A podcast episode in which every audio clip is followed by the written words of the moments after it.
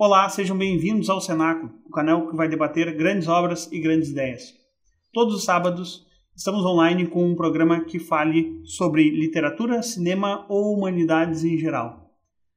No nosso site você pode encontrar a seção Apoia-se, onde temos o Discord, em que conversaremos mais aprofundadamente sobre as obras que estamos lendo. Né? Estamos também no nosso canal no YouTube e também nos, nas plataformas de streaming, como Spotify, Apple Podcasts, Overcast e outros. Hoje, então, vamos abordar um livro do teórico canadense Northrop Frye, o livro O Código dos Códigos, ou na nossa nova versão, que saiu como O Grande Código. Pela editora Sétimo Selo. Pela editora Sétimo Selo. Então, hoje, vamos falar um pouquinho sobre o Northrop Frye, uh, as suas outras obras, que também já foram lançadas no Brasil. Recentemente, a editora Vige uh, lançou o A Imaginação Educada uh, e também o Anatomia da Crítica, com quatro ensaios bem extensos, assim, que ele aborda as suas teorias do modo, dos símbolos, dos mitos na, na literatura Isso. de modo geral. Mas esse livro ele acaba centrando as suas ações no estudo bíblico, né?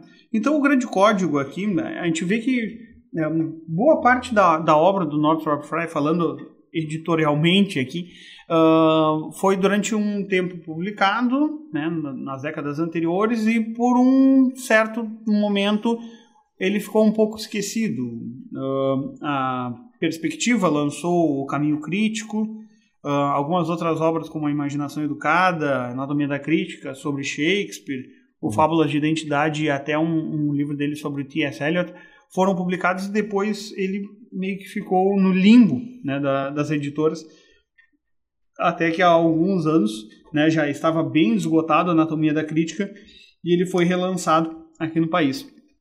E logo depois, eu acho que até devido pelo sucesso, começaram a notar que uh, que a potencialidade assim de retomar o Fry, uh, o A Imaginação Educada foi lançado e agora recentemente nesse ano a editora Sétimo Selo lança o, o Grande Código, que havia sido uh, lançado, acho que era a única edição que havia, seria essa edição aqui da Boitempo Editorial, que eu tenho uma edição mais antiga.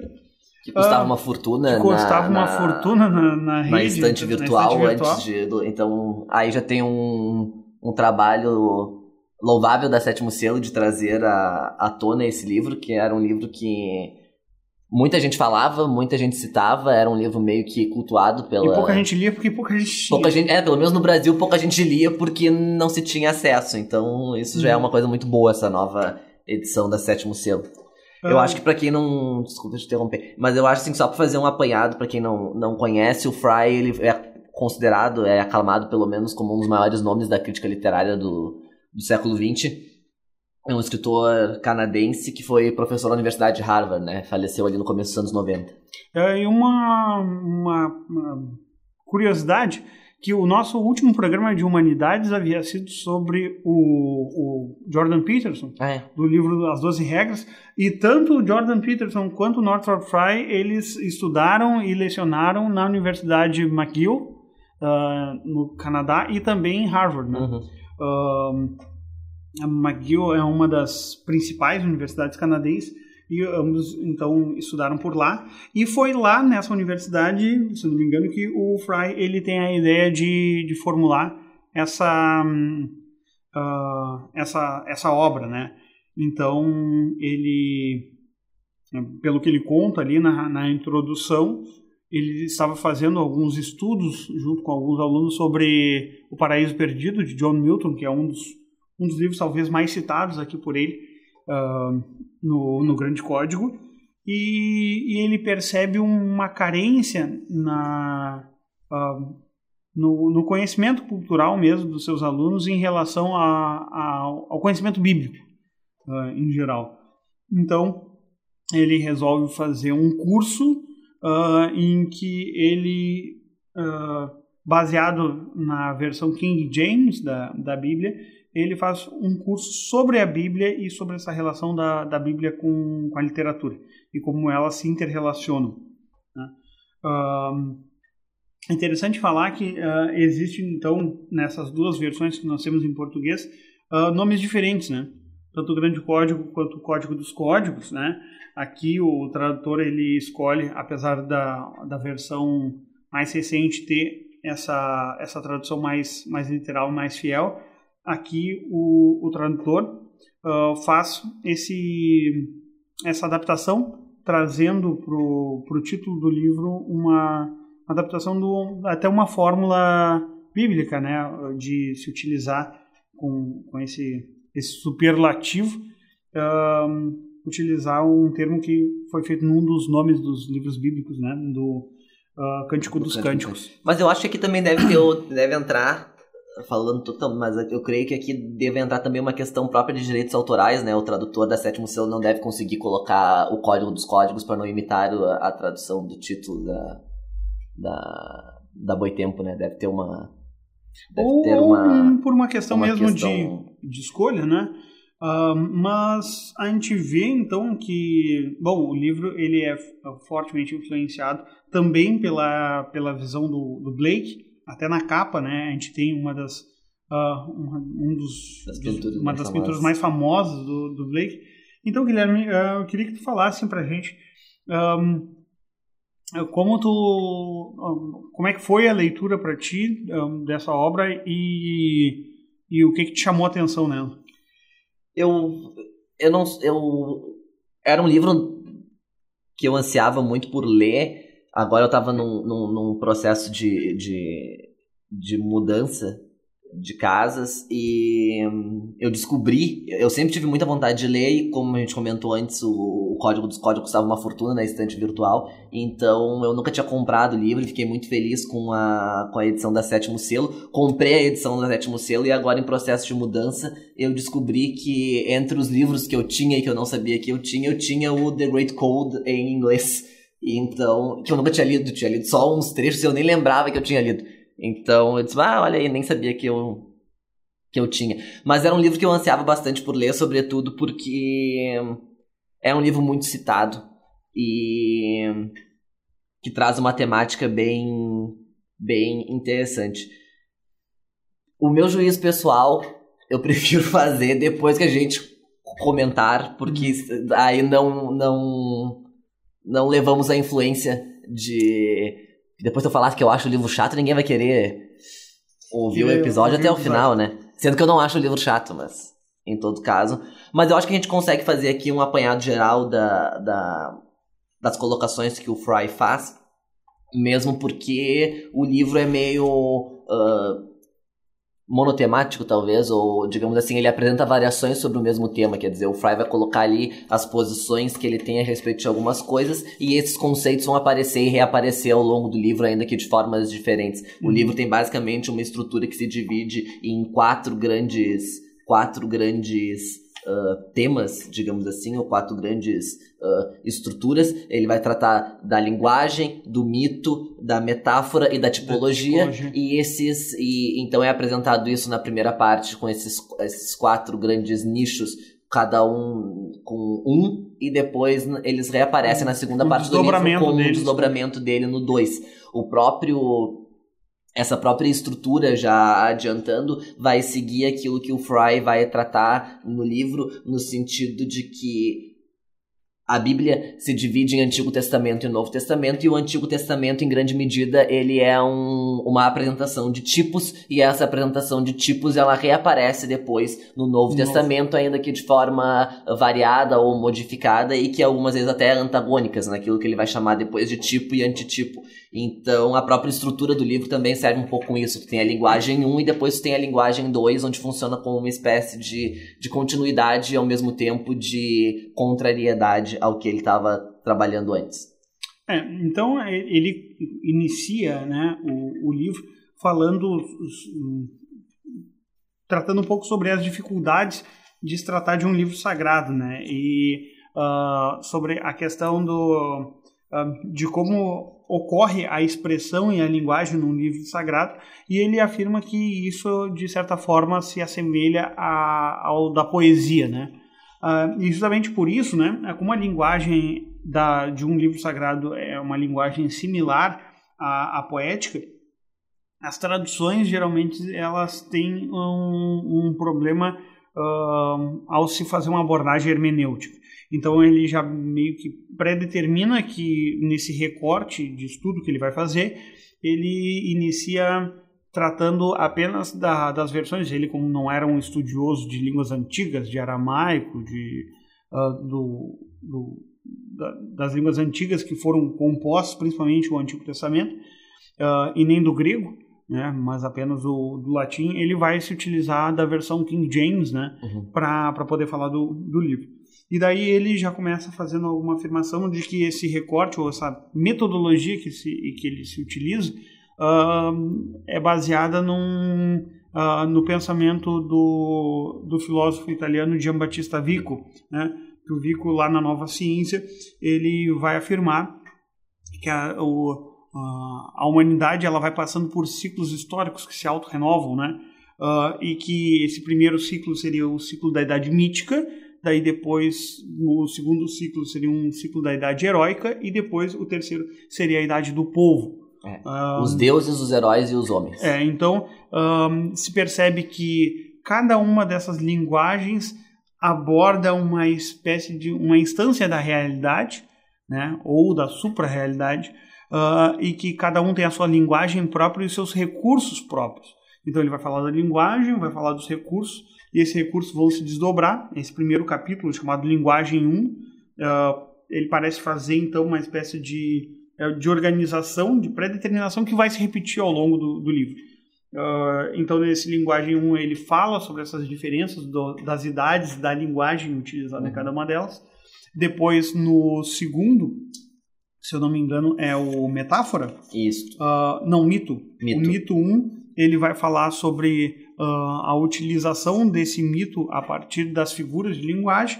No terceiro, propriamente, das figuras de linguagem e a tipologia estabelecendo uma relação entre esse entre a Bíblia principalmente uh, as diferentes formas de apresentação dos temas bíblicos dentro dos seus tipos, né? Uhum.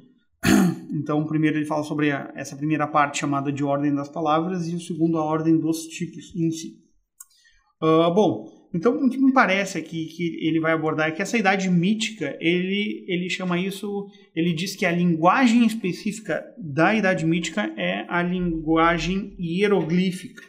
Né? Uh, e ele estabelece um recorte dizendo que essa linguagem hieroglífica, ela, uh, claro que ela existe uh, além desse recorte, mas predominantemente ela se estabeleceu das origens né, no Ocidente até Platão.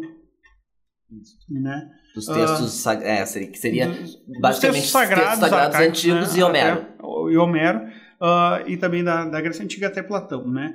Uh, e, esse, e o recurso utilizado, então, seria o recurso da metáfora. Ele diz que a metáfora era o elemento primordial nesse estudo, né? E que nessa época existia nessas, né, nessas escrituras uma separação muito tênue e muito pequena entre o sujeito e o objeto em si. E ele vai mostrar que justamente a metáfora é essa aproximação entre sujeito e objeto. Daí ele dá o um exemplo lá dizendo que José era uma, uh, uma videira fértil e assim por diante.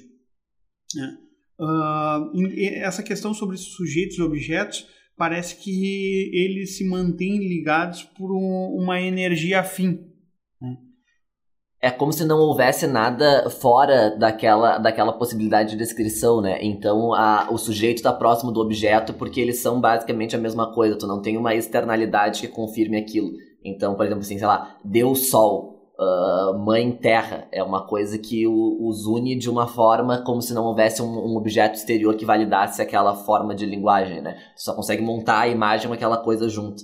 É, e essa montagem justamente acaba gerando uma espécie de magia nas palavras, ou seja, as palavras elas têm uma força quase mágica e de invocação. E isso daqui ele comenta lá no início, né? Uh, e que todas as palavras, na verdade, elas são concretas, sem abstrações, né? Uh, e ligadas por um objeto específico essa ligação justamente é o processo feito, é o processo metafórico. E sobre, ainda que não seja uma, ainda que essa aproximação de sujeito objeto não seja uma aproximação, digamos assim, de, de nesse sentido que eu havia dito, por exemplo, mãe terra ou, ou Deus Sol, etc. Mas uma coisa que em si traga uma força e uma unidade que seja indissolúvel. E aí, nesse sentido, por exemplo, ele vai trazer o, o como um modelo de exemplificação do que ele está falando, aquele famoso trecho da, da Bíblia que é o quando Deus diz, né, eu sou, eu sou. Uhum. Então ele vai dizer que ali é a síntese dessa, dessa forma de, de linguagem, que é uma forma de linguagem que a Bíblia utiliza, que é uma forma de linguagem que Homero utiliza, mas que sob uma perspectiva é uma espécie de linguagem um pouco mais primitiva, porque ela é uma espécie de linguagem mais escassa em termos de recursos, né? Sim. Um, e daí, então, nessa, nessa abordagem dele, um, ele começa a estabelecer dizendo que nesse período existe uma, uma aproximação é, e quase uma comunhão entre homem e natureza. Né? Um, e isso um, é muito estabelecido dentro dessa, dessa linguagem metafórica. Ao contrário do que ocorre com o segundo tipo, né, uh, na Idade Heróica, que é estabelecido principalmente uma, uh, uma linguagem uh, que eles chamam de linguagem hierática, né? E que essa linguagem hierática, então, ela vai desde Platão até mais ou menos o século XVI, século XVII, ou seja, quando se estabelece ali a Renascença e a Reforma. Isso. Né? Uh, e que ali se estabelece um vínculo muito maior com a expressão de ideias e sentimentos interiores. É, ou seja, existe um processo de abstração muito mais forte e essa relação entre o homem e a natureza das coisas em si, ela perde força e, se, e ganha força a relação da abstração. Uhum. Né? Uh, ou seja, aqui se inicia um processo de individualização que vai se confirmar lá no processo narrativo, na última. Né? Uhum. Uh, ou seja, há uma desvinculação desse uh, do, do poder da linguagem em relação ao sujeito e objeto. Uh, aqui seria para uh, tornar mais. para baixar assim um pouco, tornar mais. mais claro assim para leigos, eu acho que seria uma, uma diferenciação, acho que aqui entra aquele conceito básico que é o seguinte, o literal e o que não é literal. Então assim, tipo, né, é, é, isso aqui é, é, essa sutileza na, na colocação da frase, né? Entender que se eu digo uh, a cadeira é azul, eu estou dizendo que a cadeira é azul, mas se eu digo que José é como um ramo, eu não estou dizendo necessariamente que ele é um ramo. Aqui começa a ver essa essa dissolução da forma da linguagem, que é como se existe, que é o exemplo que ele vai dar quando ele fala do Dante da Divina Comédia, né? Existe uma narrativa real ali dentro e ao mesmo tempo existe uma narrativa alegórica que corre em paralelo àquela narrativa real. Então, é, é interessante porque o processo metonímico é um processo de, é, de adaptação de, da parte pelo todo uhum. ou de outras formas, né? Como a Sinédoque e assim por diante. Uh, então a metonímia ela, fa, ela é um ela é uma de certa forma uma perda de identidade em relação à metáfora que é a identidade perfeita dizer que tal coisa é tal coisa uh, é um processo de identificação né uh, já a metonímia quando se utiliza se utiliza desse recurso ao falar que eu li Northrop Frye, eu não estou lendo realmente Northrop Frye, estou lendo o seu livro. Uhum. Né? Ou seja, o processo de relação ele se afasta um pouco da própria realidade, porque aqui há uma aproximação da natureza em si e não uma identidade perfeita da, da natureza em si, uhum. como, como eles propõem. Né? Um, uh, ou seja, aqui começa a haver um processo da palavra no lugar do pensamento, ele diz. Né? A metonímia ela faz, então, portanto, uh, a linguagem ser analógica, né? ela faz analogias. Né?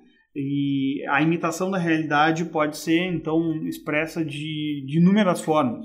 Como, por exemplo, um, através das, das, palavras é o modo mais, um, mais adaptável né, de, de se colocar, mas não que seja o único possível, porque afinal de contas existe um deslocamento entre aquilo que é expresso e aquilo que é uh, inteligível. É e, e, aqui começa uma uma uma aqui é onde começa a ter uma vinculação com o exterior, né? Aqui, uh, diferente do primeiro do primeiro do primeiro modelo, né? Aqui tem alguma coisa de fora que valida em certo sentido aquilo que eu estou dizendo. Uhum. No, no, no sentido de que não é mais aquela. A, a, frase por si só não tem mais aquela unidade de identificação que tinha na primeira fase da linguagem. Uhum. E que daí vai se separar completamente na terceira fase da linguagem, né? Uh, e daí a terceira parte uh, basicamente se estabelece com a relação descritiva, Uhum. né? Ou seja, uh, essa idade do povo, ele vai chamar essa terceira fase de fase demótica, né? Uh, então, o recurso aqui é apenas o recurso narrativo, que se estabelece, então, historicamente, a partir desde o, o final do século XVI, início do século XVII, até os dias de hoje. Uhum. Uh, então, aqui me parece que ele estabelece que a grande dificuldade que a gente tem de, de ter um conhecimento sobre a linguagem bíblica, ou de fazer interpretações, ou de perceber a Bíblia dentro das suas características literárias, se estabelece principalmente porque grande parte da, da Bíblia ela está escrito ou numa forma metonímica ou numa forma metafórica, enquanto que nós estamos acostumados a perceber e fazer as relações apenas de uma forma descritiva. Uhum. Ou seja, se eu for ler a Bíblia de uma forma descritiva, eu não estou fazendo uma leitura nem literária, nem literal. Uh, eu acho que aí se estabelece essa, essa relação de dificuldade de interpretação, que é aquilo que ele analisa lá no início e que gera a necessidade dele de compor a obra. Uhum. Porque isso é importante, talvez a gente devesse ter dito isso no começo, mas não estamos com tanto tempo assim. Uh, ele se propõe já no começo a dizer que isso não é um tratado de teologia, né? É um livro onde ele vai fazer uma análise da Bíblia enquanto crítico literário. Uhum. Então a Bíblia enquanto uh, produto da literatura, ou enfim, enquanto sobre seus aspectos literários. E depois nessa, nesse segundo capítulo, no, no mito, o que, que tu identifica assim como um elemento mais, mais importante de, de se destacar, Guilherme? Bom, aqui na parte do mito ele faz uma, uma diferenciação que eu acho uh, importante de se fazer, que é uma coisa que se perdeu um pouco uh, ao longo do tempo. Não se perdeu não, mas é uma coisa que corriqueiramente não é muito muito trazido, que é aquela diferenciação que ele faz entre o história, para nós em português pelo menos, né? Do história, História com H história. e do história com E, O né? story e o history. E o né? history, exato. Que seria o, o história com H, a história, enfim, aquele movimento do, do- da passagem do tempo, enfim, essa história, né? Tipo, quando a gente estuda no colégio, a história da humanidade, a história da Segunda Guerra Mundial, etc. E o história com E, que seria daí sim uma história ficcional, uma história narrada, uma narrativa contada.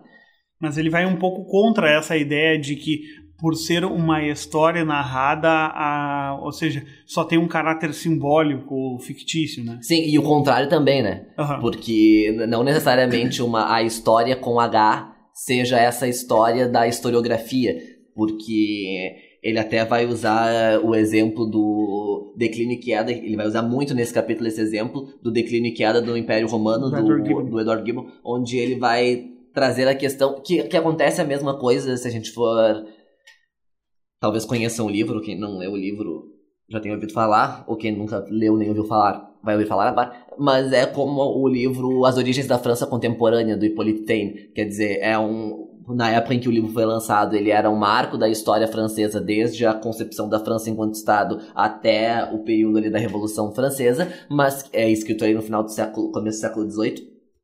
Mas, se a gente pegar esse, esse livro hoje, historiogra- historiograficamente, ele deixa muito a desejar, porque, claro, hoje em dia se avançou muito mais nos estudos historiográficos, assim como no caso do declínio e queda do, do Império Romano. No entanto, o livro não deixa de ser lido por causa disso, porque mantém a sua, a sua qualidade técnica, a sua, o seu estilo próprio, as suas questões de narrativa, a sua questão estrutural. Então, o livro pode ter perdido seu valor enquanto documento histórico, mas ele mantém o seu valor enquanto documento, acho até que pode se dizer literário, né? E por isso Sim. o livro permanece e por isso que ele continua sendo lido. Então, ele rompe um pouco essa, essas barreiras.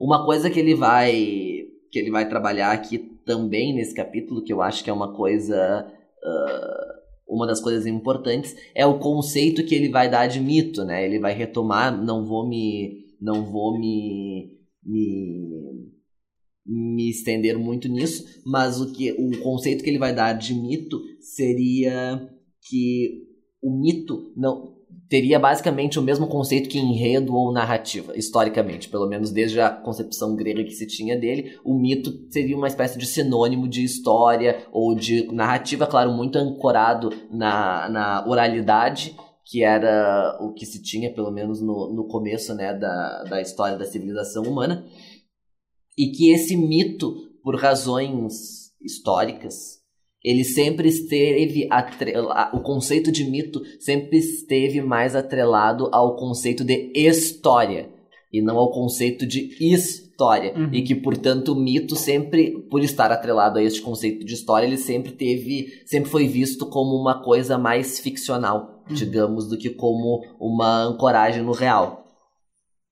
depois ele vai retomar esses conceitos na, na, na segunda parte uhum. E depois né, de, de abordar e analisar principalmente essa parte do, do mito e diferenciá-lo, ele segue né, a, a narrativa uh, dele falando sobre a, o que ele chama de, uh, de história real e de. Uh, ele utiliza os termos em alemão, né, o Weltgeschichte e o Heilsgeschichte, um, e fala sobre os aspectos paralelos ali do mito, né? Onde ele diz o mito tem dois aspectos paralelos, enquanto história é poético e recriado na literatura, enquanto história com uma função social específica é um programa de ação para uma sociedade específica. Tanto num aspecto como no outro, ele não se relaciona com o real, mas com o possível. O que um homem é em essência se revela de duas maneiras: pelo registro do que fez e pelo que está tentando fazer de si mesmo num dado momento. Uhum. Né?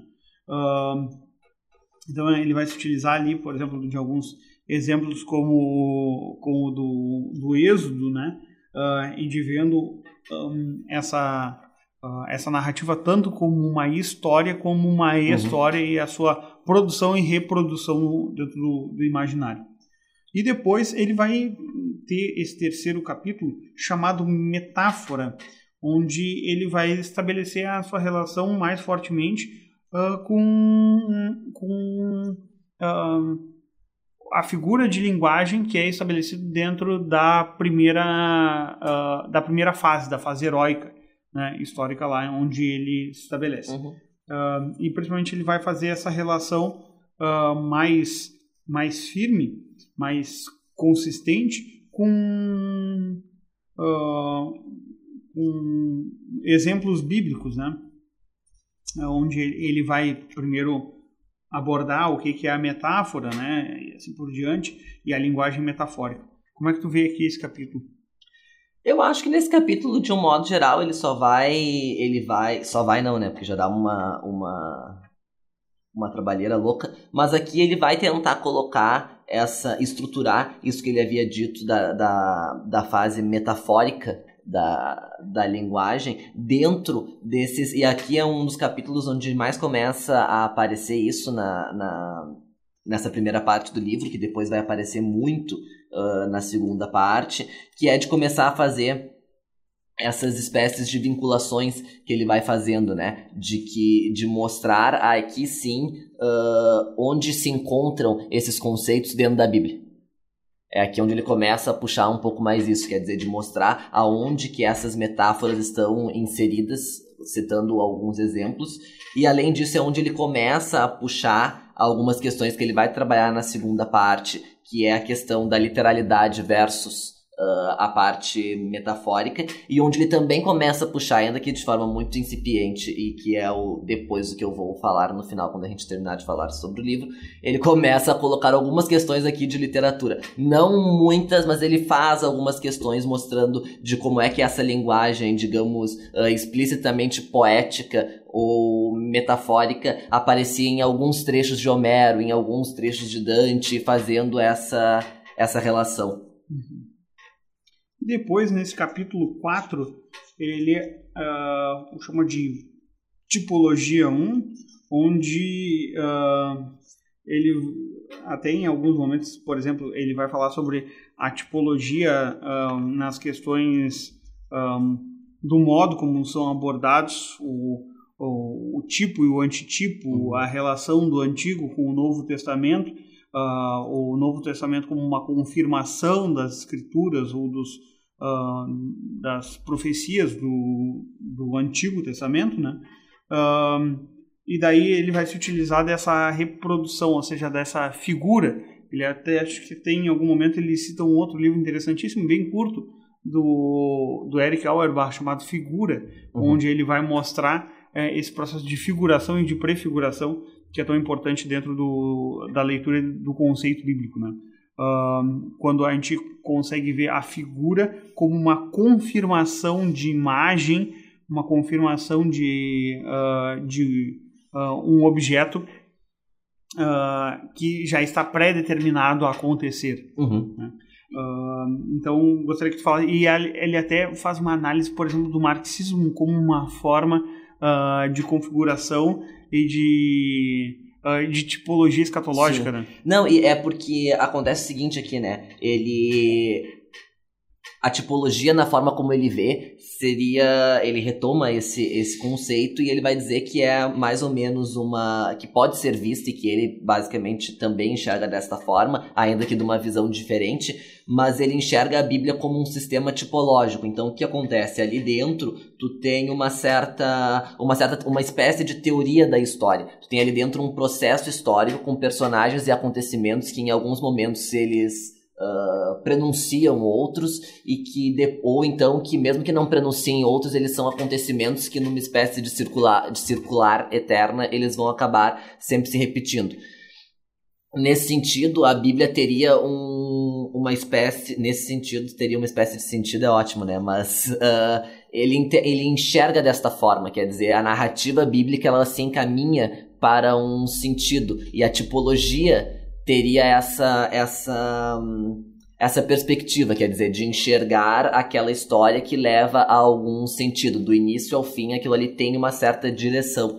E aí ele vai trabalhar nisso, quer dizer, que as ideologias também seguem por essa mesma linha, né? No sentido de que o marxismo, por exemplo, que ele, tu tem ali uma visão que vai te encaminhar para o fim da história. Se aquele fim da história tá certo ou tá errado, é, podemos discutir sobre isso em um outro momento. Mas tem essa, essa direção, né? Mas aqui entra um aspecto que nós comentamos, creio que no episódio sobre o homem revoltado, que é a questão de que a visão da. Os gregos tinham uma visão histórica circular né, de que a história eternamente se repetia. Depois, com o cristianismo, é que houve a visão de uma, de uma história linear e que o marxismo pega isso do, do cristianismo, como o Camus diz lá no Homem Revoltado. A única diferença é que o marxismo entende que o fim da história não será o apocalipse e o fim do mundo, mas sim será uhum. o reino do comunismo, enfim, o fim da exploração do homem pelo homem, aquela coisa toda. Então há uma, uma similitude nisso. Uhum. Ele vai basicamente ficar nesse capítulo Tipologia um, um, uh, defendendo esse seu ponto de vista e trazendo alguns elementos que ele enxerga dentro do sistema bíblico para comprovar que ele funciona num modelo uh, tipológico. E aí, encerrando essa primeira parte, já entrando na parte 2, ele vai trabalhar quais são esses. qual é a forma que ele, Fry, enxerga esses esses, esses tipos dentro da Bíblia. E aí entramos em diversas fases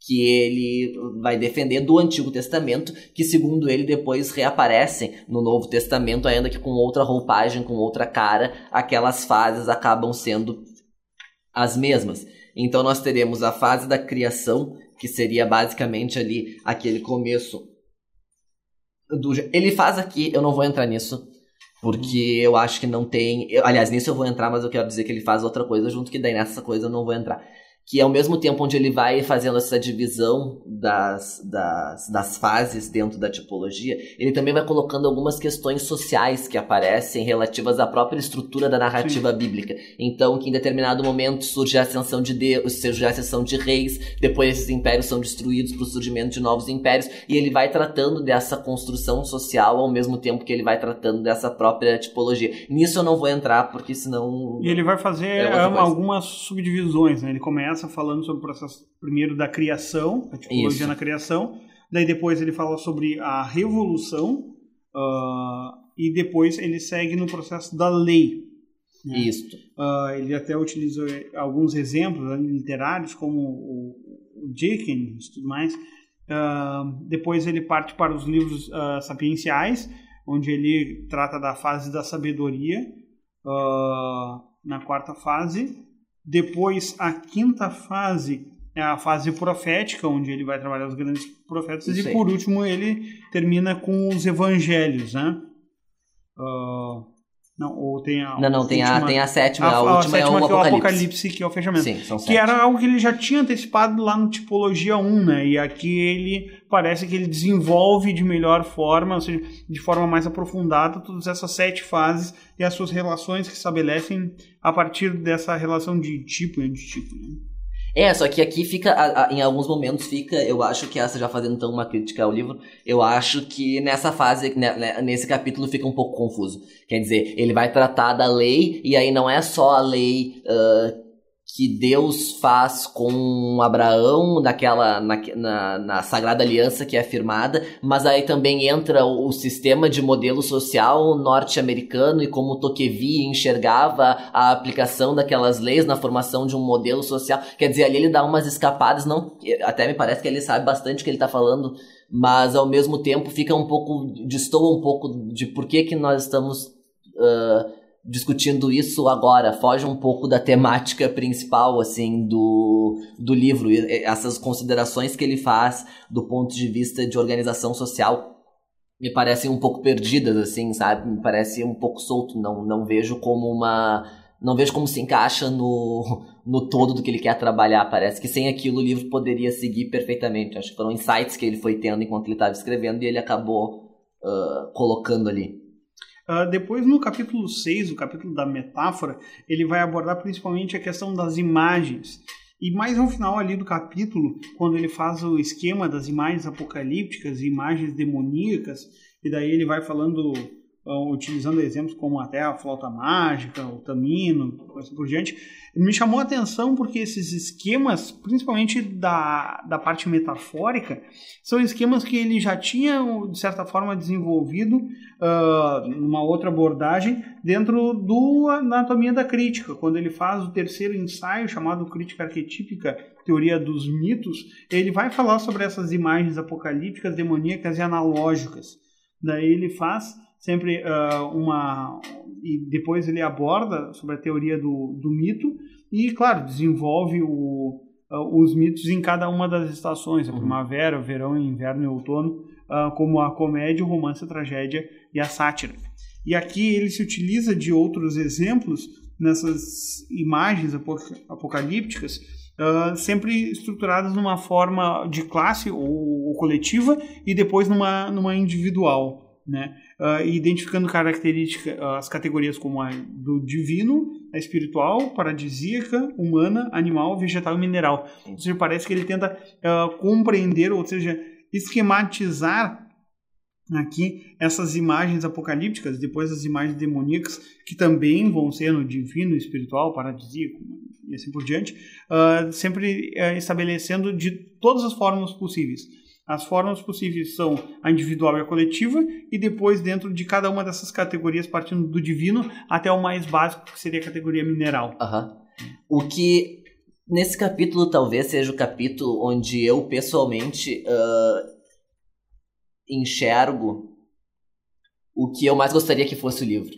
Uhum. talvez assim dizendo. Quando ele vai mostrar o, o impacto da imagética bíblica na não só na literatura, mas na arte inteira, depois de um, depois de um certo o impacto que isso tem na arte posterior, digamos assim, aqui ele começa a dar mais alguns, alguns insights. Então, por exemplo, assim, ele vai trabalhar a questão do Jardim do Éden, então ele vai trabalhar a questão de Adão e Eva no Jardim do Éden, vai mostrar como essa questão pastoral, de ser, idílica que se tem daquela visão de que na, na, nesse nesse uh, local mais afastado, tudo é maravilhoso, etc, etc, etc. Como isso vai causar um impacto muito forte na, em toda a literatura, digamos assim, pastoril que vai, que vai surgir uh, na literatura posteriormente. Então, quer dizer, como essa imagética idealizada uh, desse meio vai, vai se manter ligada ou conectada ao Jardim do Éden e assim ele vai trazendo, uh, ele também fala a questão da, da, de Caim e Abel, como esse, como esse mito impactou uh, posteriormente toda a literatura, como essa história impactou. E assim ele vai, ele vai pontuando algumas, algumas pequenas imagens que, segundo ele, uh, permanecem sempre, né, como imagens uh, dramáticas, mas que permanecem sempre nesse na história da arte. Ao mesmo tempo, quando ele vai mostrando essa questão do elevado e do, e do, e do mais, digamos, mais elevado e do mais decaído, entre aspas, não sei se fica bem assim, mas é que ele vai nos dizer que a própria Bíblia, o tempo todo, ela nos coloca sempre em contraposição essas figuras metafóricas de, de forma a colocar que a mesma figura ela pode ter um aspecto divino e um aspecto uh, demoníaco.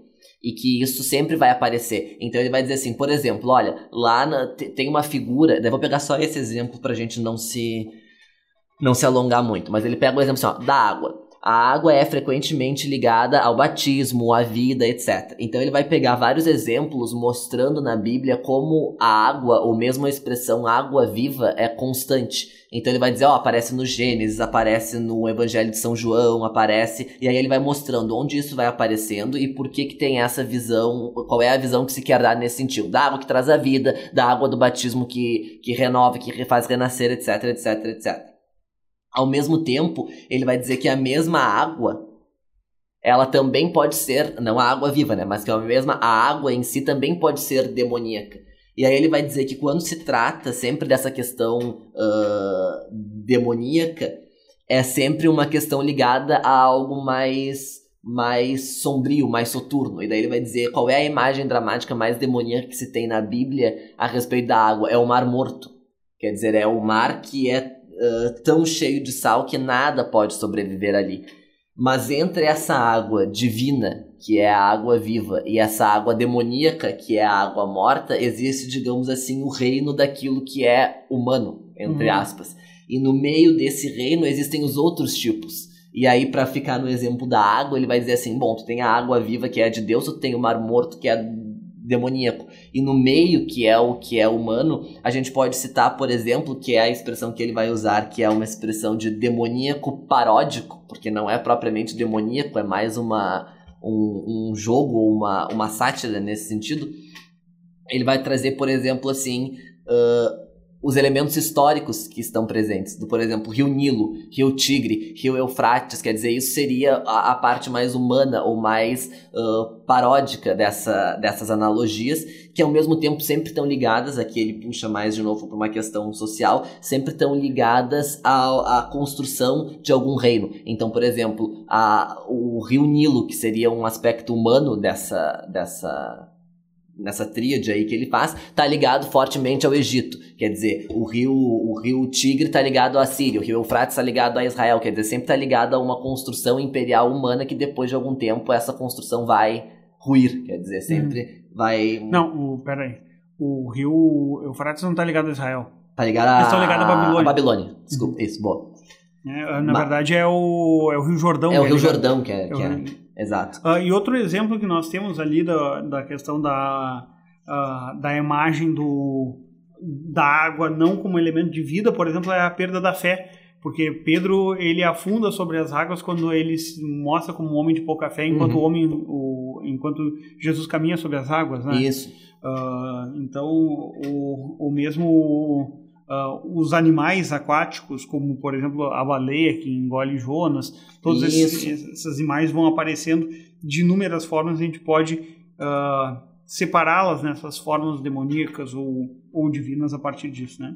E depois o terceiro, o, sétimo capítulo, né, a terceira parte dessa segunda parte, o terceiro capítulo da segunda parte, se chama Mito 2, onde ele vai abordar principalmente os aspectos narrativos, uh, mostrando justamente esse caminho narrativo pelo qual o mito ele se desenvolve na, na estrutura. E até fazendo uma forma uh, uma forma uh, que, que, se retoma circular uh, onde a gente vai vendo as narrativas elas partindo do céu do céu para a criação da criação para a encarnação da encarnação para a morte da morte para o inferno do inferno para a abertura do inferno, depois a ressurreição, a ascensão e novamente o céu. Uhum. Ou seja, como um ciclo. que se fecha sempre, né? Aqui, novamente, ele retoma algumas coisas que ele tinha falado no capítulo anterior e ele traz mais alguns, alguns modelos que poderiam Sim. ser usados. Por exemplo, assim, ele vai comparar o mito, a história de Saul com Macbeth. Uhum. Por exemplo, ele começa a dar mais algumas, algumas pequenas uh, pinceladas nesse, nesse impacto que tem a história. E, e aqui ele vai um tema que ele aborda muito, especialmente nas últimas páginas, para quem tem interesse nesse ponto específico da Bíblia, talvez seja uh, goste. Enfim, uh, ele vai tomar muito tempo falando sobre, sobre Behemoth Leviatã, que aparecem especialmente. Ah, tem outras passagens, mas que aparecem sobretudo ali no, no, no final do livro de Jó. No final do livro de Jó. Que ele vai trazer essa questão muito mais do ponto de vista realmente narrativo, quer dizer, por que, que é citado essas duas criaturas, por que, que essas criaturas elas têm uma importância dentro da história, por que, que elas não são a mesma criatura, e daí ele vai retomando desde o ponto de vista não só narrativo dessa importância, como do próprio ponto de vista de traduções. Ele comenta até que algumas traduções inglesas deixaram de nomear Behemoth, só, nomeando só Leviatã. Ele vai falar que isso é um erro, etc. E vai trazer a importância que isso tem enquanto uh, estrutura narrativa mesmo dentro da Bíblia. Porque esta passagem é especificamente importante, vai trazer. Então, para quem se interessa sobre o assunto, é bem, bem interessante. E depois, por último, ele estabelece o, último capítulo dessa segunda parte, que é um desdobramento do, do primeiro capítulo da primeira parte, que é o linguagem 2, onde ele vai fazer uma relação dessa linguagem com a estrutura retórica uh, da Bíblia, né? Como é que tu vê isso? É, aqui ele vai... É, na verdade, uh, substancialmente, ele fala muito pouco sobre. sobre Ele só retoma alguns conceitos uhum. e mais aquela parte pro final ele começa a dar uma espécie de conclusão ou visão que ele tem a respeito daquilo. Mas uma coisa muito interessante que ele vai. que ele vai trazer aqui é a questão da oralidade versus o texto escrito e a diferenciação que ele vai fazer e que a Bíblia se diferencia um pouco disso porque ela acaba se mesclando nessa, nessa conceituação, mas é que na tradição oral, um dos aspectos mais importantes, pelo menos, da tradição oral é que, mais importantes não, mas um dado, digamos assim, da tradição oral é que a tradição oral ela é fortemente vinculada ao anonimato. Quer dizer, são aquelas histórias que são contadas de pai para filho, de filho para neto, de neto para bisneto, sucessivamente, sem ninguém saber Sim, de onde surgiu aquilo. Aquilo ali surgiu desde sempre, socialmente, aquilo ali sempre existiu. Uhum. E que a passagem da literatura. Da, da, da narrativa, digamos, da oralidade para a escrita, trouxe isso de diferente, quer dizer, trouxe a autoria. Ao mesmo tempo, ele vai dizer que isso é curioso, por quê? Porque a Bíblia não é uma língua. Ela é escrita, segundo ele, ela é escrita em linguagem oral, ela tem momentos fortemente poéticos, no entanto, ela é escrita. Mas, no entanto, apesar de ser escrita, ela não. A autoria não é tão importante assim. E hum. aí ele vai trazer aqui, aí ele vai comentar que até são, sempre são pontos polêmicos, sobretudo quando se discute isso num aspecto mais, talvez, teológico do que propriamente literário. Mas ele vai trazer várias questões aqui de autoria, onde ele vai dizer que ele começa a comparar e vai dizer que muitos trechos não foram escritos certamente pela mesma pessoa, porque hum. não teria como. E aí ele começa a mostrar, e ele vai dizer, mas isso em termos de. de. de finalidade, tanto faz. Hum, tanto faz. Porque não faz diferença nenhuma. Mas a verdade é que se for fazer uma, uma, uma análise fria, não tem como. E aí ele começa a pegar vários trechos dizendo, ó, esse trecho aqui não fecha com esse trecho aqui. Há diferenciações estilísticas, há diferenciações, ou seja, o autor não é o mesmo. Provavelmente esse livro, ele cita vários livros da Bíblia, uh, foram sendo escritos de forma não foram escritos por uma pessoa só, quer dizer, eles foram sendo compilados ao longo do tempo, conforme as pessoas foram pegando excertos de cada parte que achava que ali fechava. E ele mesmo vai fazer uma brincadeira que ele diz assim, mas também, hoje em dia todo mundo discute e ele brinca dizendo que isso são mais ou menos que, digamos assim, fases históricas. Ele diz: olha, durante um período todo mundo achou que a Ilíada e a Odisseia tinham sido escritos por Homero. Depois de um tempo, todo mundo achou que a Ilíada e a Odisseia não tinham mais sido escritos por Homero. Que ali cada um tinha escrito uma parte e que não tinha autor certo, etc. Ele diz depois de um tempo a crítica literária mais ou menos entrou em consenso de que tanto faz, porque o Homero não precisa ser o Homero, a pessoa do Homero, mas sim um princípio unificador de que naquela pessoa a gente identifica que foi ele que construiu a Ilíada e a Odisseia. Então ele diz que na Bíblia é a mesma coisa, quer dizer que pouco importa se ficar discutindo se Jó foi realmente Jó, ou se foi quem foi que escreveu o livro de Jó, ou se mais de uma pessoa escreveu o livro de Jó, não, porque ele cumpre ali um papel mais uh, arquetípico Uhum. do que propriamente histórico e de autoria. E aí então ele vai trazer já pro, pra, pro final do livro, dizendo que, digamos assim, a mesma a, a importância que isso tem para a literatura em si. Ele até diz que, né, que, que ele vai se focar nisso porque ele dedicou boa parte da vida dele ao estudo da literatura. É que a Bíblia funciona num princípio de ressonância. É o princípio que, que ele vai chamar. E que como é que ele define esse conceito de ressonância? Ele diz que essa ressonância é um enunciado específico em um contexto específico, mas que apesar de ser um enunciado específico num contexto específico, ele assume proporções de universalidade. E a partir do momento que ele assume proporções de universalidade, ele nunca mais consegue ser ignorado, ele nunca mais consegue ser excluído. Então ele ressoa eternamente. Então essa imagética bíblica vai ressoar para sempre. Ele até brinca dizendo, né, que talvez os dois países do ponto de vista social, econômico, hoje em dia não mais,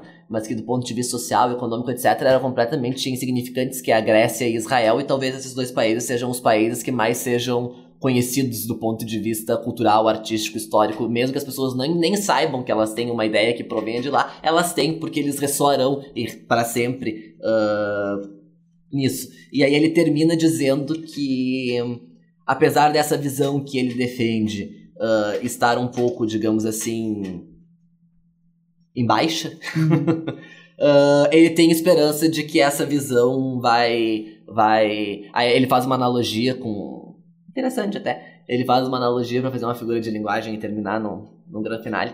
Ele faz uma analogia com Sansão, né? E aí ele vai Uhum. dizer que ah, a percepção da Bíblia como ele vê seriam os cabelos de Sansão e que esses cabelos foram cortados e que portanto Sansão perdeu as forças, mas que ele tem esperança de que esses cabelos voltem a crescer e que Sansão a partir de então recupere as forças que tinha outrora. Ah, então, considerações finais, Guilherme. O que, que, tu, que que tu achou sobre a obra? A gente falou pra caramba, eu espero que não tenha ficado confuso para as Sim. pessoas. É, é um livro de, é um livro de, de uma dificuldade ah, moderada alta, vamos dizer Moderada, assim, é, sua- é, é, Primeiro lugar, assim, dicas de leitura. Eu, eu, eu li a Bíblia inteira uma vez, há muito tempo atrás. E alguns outros livros eu reli várias vezes e continuo relendo ao longo, ao longo da, da vida. No entanto, ele cita muito todos os livros da Bíblia. Então é uma coisa muito complexa, porque é muito difícil a pessoa, sei lá, ter muitos, muitas lembranças de cabeça do que se passa em Reis. Uhum. Então, e ao mesmo tempo, se, se você for ler o livro ah, com a Bíblia do lado, para cada referência que ele faz, tu olhar na Bíblia e lembrar o que, que é aquela história, tu vai demorar um ano para ler o livro, porque É, tem parágrafos é um onde livro- tem 8, 10 citações. Então, realmente, ele apresenta uma complexidade muito grande nesse sentido. Claro, quando as citações são, quando as citações são dos evangelhos, Mateus, Lucas, João, aí é mais tranquilo, porque todo Uhum. mundo das parábolas de Jesus, etc. Daí é muito mais fácil, porque todo mundo tem isso na cabeça. Mas às vezes ele vai relacionar essa parábola com uma coisa que aconteceu em números. Uhum. E aí. Tessalonicenses, né? é uma coisa muito muito complexa. E- e essa é uma dificuldade que o livro apresenta. O livro, pra mim, dando a minha visão pessoal, ele é muito mais um livro de teoria da literatura do que um livro de crítica literária. Foi como pareceu também. E além disso, ele não me parece ser um. Eu, eu faço uma crítica. Eu sei que o, o Rodrigo Gurgel até ele fez um vídeo também sobre o livro falando ah, sobre isso, mas eu discordo. Eu não acho que o livro ah, do subtítulo, eu não acho que o, que o subtítulo seja adequado, porque não me parece que é a Bíblia e a literatura, mas sim a Bíblia enquanto literatura. Uhum. Ele não vai fazer uma analogia, e aí eu dou a minha posição pessoal a respeito do livro, e por isso eu fiquei um pouco frustrado. Não que o livro não seja interessante, é muito interessante, Muito. mas ele é muito mais interessante como estudo literário da Bíblia do que como sempre foi, e isso é comumente vendido, de que é a influência da Bíblia na literatura. Não é. Não Uhum. é isso que ele vai mostrar. Ele não vai. Ele fala pouquíssimo sobre a literatura em si ou os ecos que a Bíblia traz ah, em outras obras literárias. Claro que ele fala um pouco, mas ele não chega a abordar isso. Não, e sinceramente, ah, eu não preciso que alguém me mostre qual é a influência que a literatura tem em Dante, ou qual é a influência que a literatura tem, que a Bíblia, desculpa, tem em Dante ou tem em Milton, porque é uma coisa auto-evidente, quer dizer, o paraíso perdido narra a queda de Lúcifer do céu, quer dizer, eu não preciso que a influência bíblica me seja mostrada ali. Agora, eu gostaria que a influência bíblica me fosse mostrada na obra de Kafka ou na obra de, de Tolstói ou de Dostoiévski, e isso acaba não aparecendo, quer dizer, são, ele nem cita basicamente autores que sejam, talvez o autor mais moderno que ele cita seja Dickens, mas é só uma passagem muito, é, muito ampassã. Então, me parece o seguinte, ele tem uma teoria da literatura que se ancora na Bíblia, ele tem bons fundamentos teóricos para colocar isso em cima da, do, da visão que ele defende, só que me, me, me, parece assim, o ponto dele não é muito comprovado, quer dizer, ele vai te dizer, olha, a imagética bíblica, ela tem uma influência em toda a literatura. Ok, ele não demonstra isso. Ele não traz exemplos disso para conseguir elucidar. Então, talvez um trabalho de continuidade da obra dele seja se ler esse livro e se fazer esse trabalho de mostrar que, sei lá, se a gente pegar Pastoral Americana do Philip Roth, que é um livro moderno, e mostrar como, por exemplo, aquilo ali é uma versão contemporânea do livro de Jó, quer dizer, o sujeito ele tem uma. Isso eu tô dizendo, né? Pode ser que eu também tava falando a bobagem. Mas o sujeito ele tem uma. Ele faz tudo certo e ele não entende por que desgraças acontecem com ele se ele faz tudo certo. Quer dizer, uhum. isso é uma releitura do livro de Jó. Eu esperava que o livro fosse ter essa conotação. E não tem. E, portanto, eu fiquei decepcionado. Não pela qualidade do livro, que é um bom livro, mas porque talvez Deus estivesse esperando uma coisa que ele nem se propôs a fazer. Sim.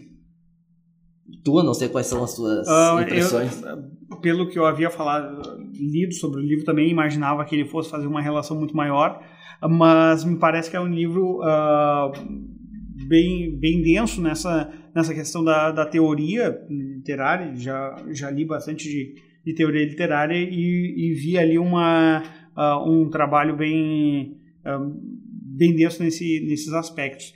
Foi um livro que eu gostei bastante, mas só que é um livro que requer um tempo maior do que nós tínhamos, até pela organização de programa para se fazer. Então, foi algo que uh, requer uma releitura, provavelmente uh, em algum momento assim da vida de quem for ler esse livro. É um livro que requer uma releitura uh, mais detida, talvez uma leitura de um ano mesmo, como tu disse, com a Bíblia ali ao lado e observando é. todos os aspectos. É que eu acho um pouco assim, ó. Uh, por ser um livro de teoria literária, eu acho que tem entra aí um aspecto que é o seguinte, né? Tu olha e hum, teoricamente ele pode te fornecer elementos para fazer análises sob a ótica dele.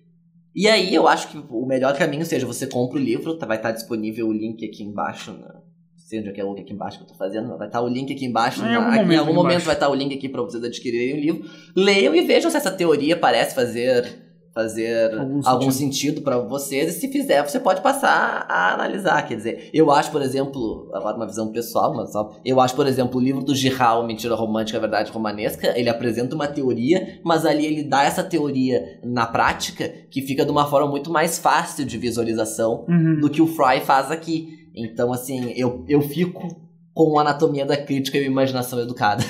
Como, como as, melhores, as obras. melhores obras dele, não como o The Great Code. Uh, então é isso. Estamos encerrando esse nosso programa. Sempre agradecendo a parceria do Instituto São Vitor aqui nas nossas gravações. Uh, como o Guilherme lembrou, os nossos livros, tanto o Anatomia da Crítica quanto o Grande Código, pela Sétimo Selo, vão estar disponíveis uh, aqui na descrição do vídeo para quem está vendo pelo, pelo YouTube e quem está nos ouvindo uh, nos podcasts, uh, só acessar lá ou acessar o nosso site que você pode adquirir a obra com um preço especial lá pela Amazon. também gostaríamos de convidá-los novamente a participar do nosso grupo do Discord, onde você pode acessar lá pelo nosso site e entrar em contato com a gente que a gente vai ter o maior prazer em discutir com vocês tanto essa obra quanto as demais obras que nós já trabalhamos.